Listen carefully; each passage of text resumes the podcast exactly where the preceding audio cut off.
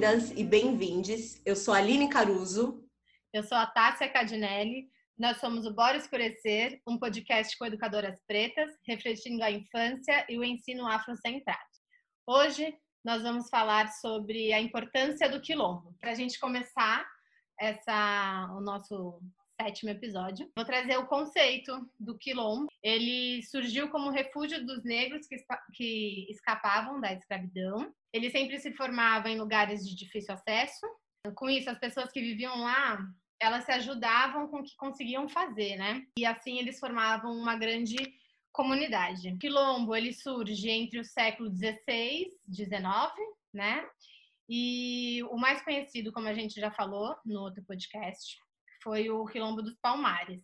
Os quilombos eles ainda existem. É, agora ele tá além, vai além desse lugar de difícil acesso, né?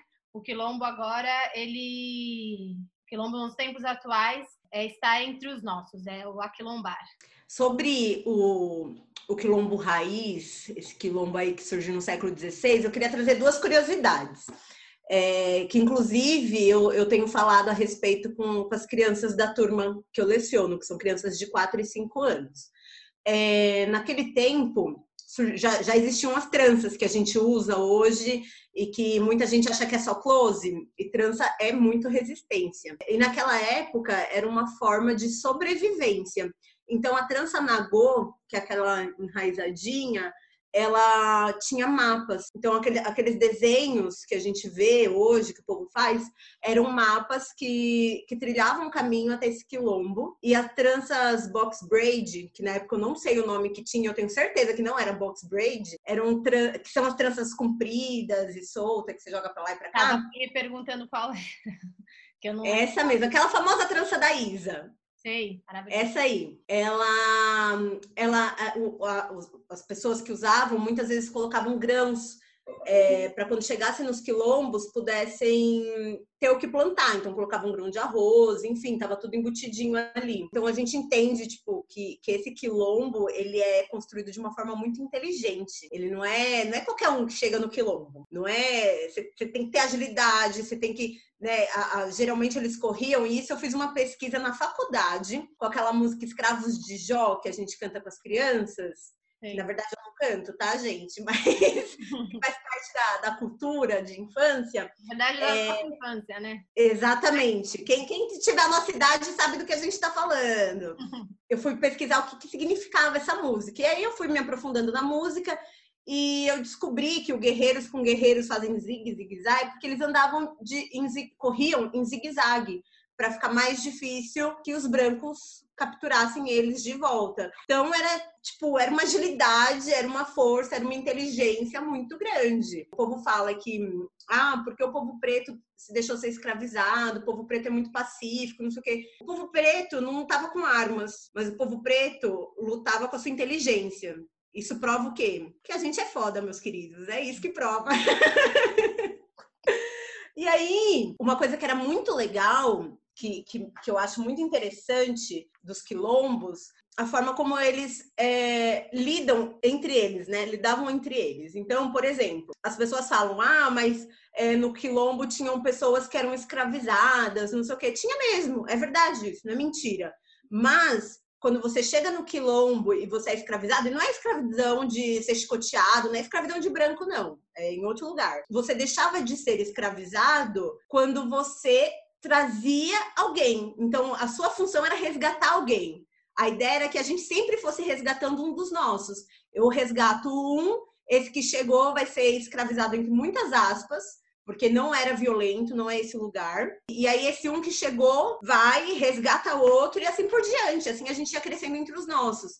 Então, na real, acho que até usar essa palavra escravizado dentro do quilombo é muito forte, porque não, não, ninguém apanhava, ninguém deixava de comer, era mais um. Era uma questão de serviço? Exato, uma questão de serviço. Quase tipo o meu mordomo. É que na época também não existia esse nome, talvez, não sei. É, mas era mais nesse lugar.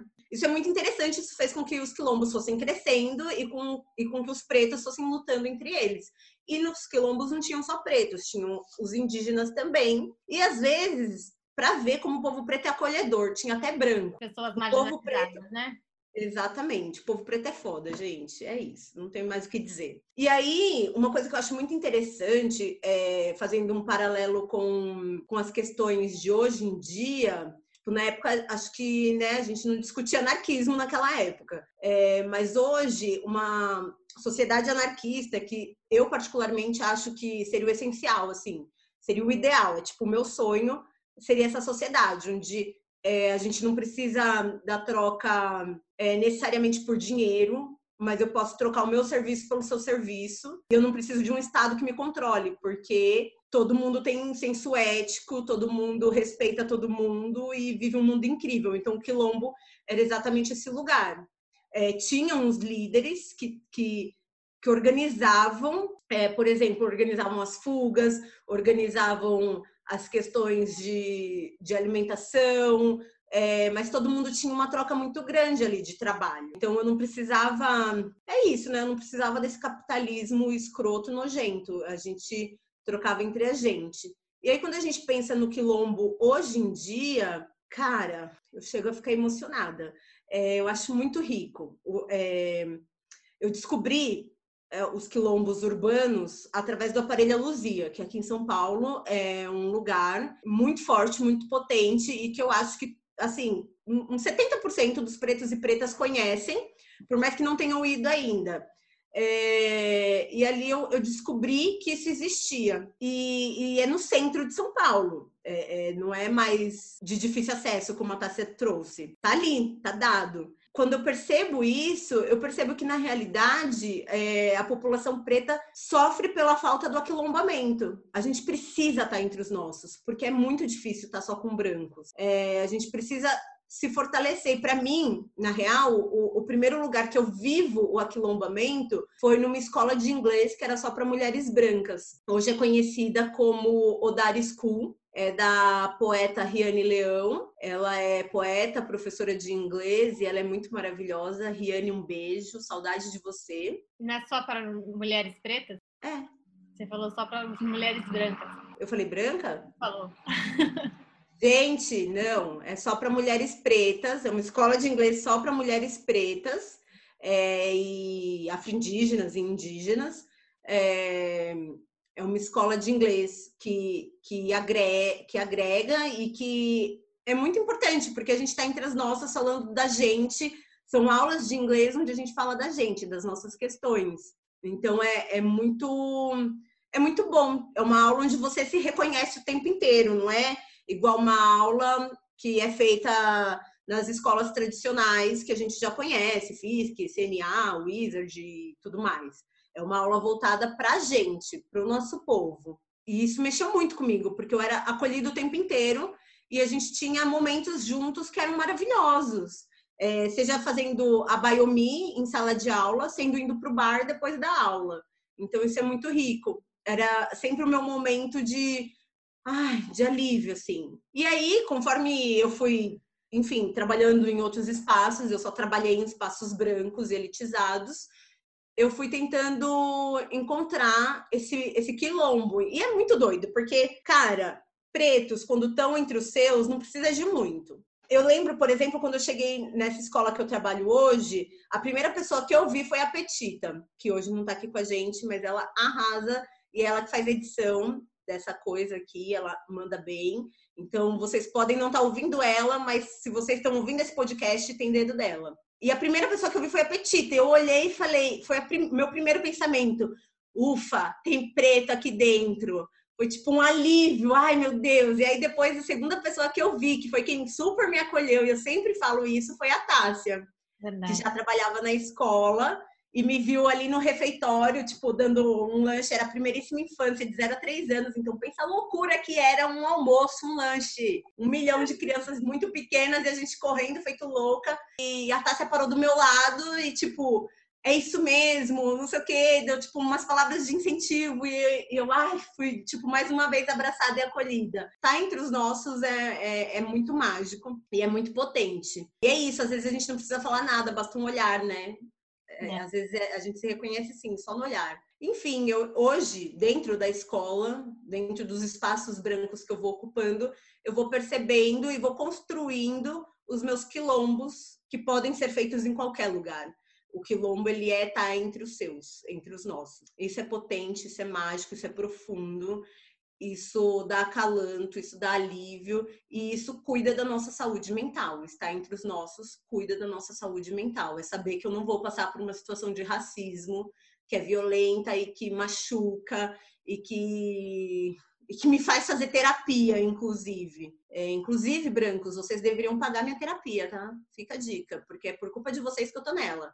Então, acho que é isso. Acho que, que eu finalizo minha fala aqui. Quilombo é um lugar de acolhimento. Quilombo é um lugar de amor. Quilombo é um lugar de carinho. Espero aquilombar por muitos e muitos anos, até estar tá muito velhinha. É o que eu quero, tá entre os meus. Tô aqui emocionada toda, toda vez que a Aline traz essa fala, essa lembrança da escola, que eu, na verdade, não lembro. Acho que, acho que pela situação que a gente estava ali, né? Questão do almoço e tudo mais. Mas eu fico emocionada. Eu. É isso, me emociona e ao mesmo tempo eu fico feliz de cada vez mais estar aquilombando. É, e estar entre as minhas, entre os meus, estar nesse, nesse, ah, nesse lugar de acolhimento, onde eu me sinto, onde eu sinto que eu posso ser eu, eu posso dizer o que eu penso, eu posso, enfim, eu posso. Aqui eu posso. E aí eu vou fechar com uma frase dentro das minhas pesquisas, né, das minhas leituras, do Jocelino Júnior. O aquilombamento é uma necessidade histórica, é um chamado, uma reconexão com a nossa ancestralidade para atuar no presente. É construir esperança, é construir força, é construir sonho, é construir um futuro melhor. E assim a gente finaliza o nosso Bora Escurecer, nosso, nosso episódio de hoje, mas ainda falta as nossas dicas. É, dicas. Hoje a minha indicação é de um livro infantil. E o que eu mais percebo é que livros infantis cabem muito para nós adultos, então é um livro que serve para todo mundo. Ele se chama Sului e conta a história. E foi escrito pela atriz e atual escritora Lupita Nyong'o e conta basicamente a história da Lupita. A Sului é uma menina preta de pele retinta que tem uma família é, de pessoas pretas, onde cada um tem um tom de pele, mas a Sului é a mais escura e ela sofre muito por isso, porque ela sofre rejeição na escola. É, a irmã dela, que é a pessoa que tem a pele mais clara da família, ela é mais aceita pelos amigos da escola, enquanto a Sului sempre é deixada de lado. E aí a Sului vive uma aventura, que eu não vou dar spoiler, comprem o livro, e ela vai percebendo dentro dessa aventura a importância dela nesse mundo. A primeira vez que eu vi essa história, eu chorei muito, gente. É uma história muito linda. E eu não sou a menina preta retinta. Eu sou a irmã da Sului, a de pele clara. Somos. É, é, somos, é. E ainda assim, é, mexeu muito comigo porque, porque eu sei que é a dor dos meus. Pode não ser a minha dor especificamente, mas é a dor dos meus. E, enfim, toca muito. Então, é um livro incrível. Aproveitem, leem tragam para as crianças de vocês e quem ainda não tem filho, compra para a sobrinha, para o sobrinho, ou compra para si mesmo, porque tem livro infantil que eu compro tudo para mim.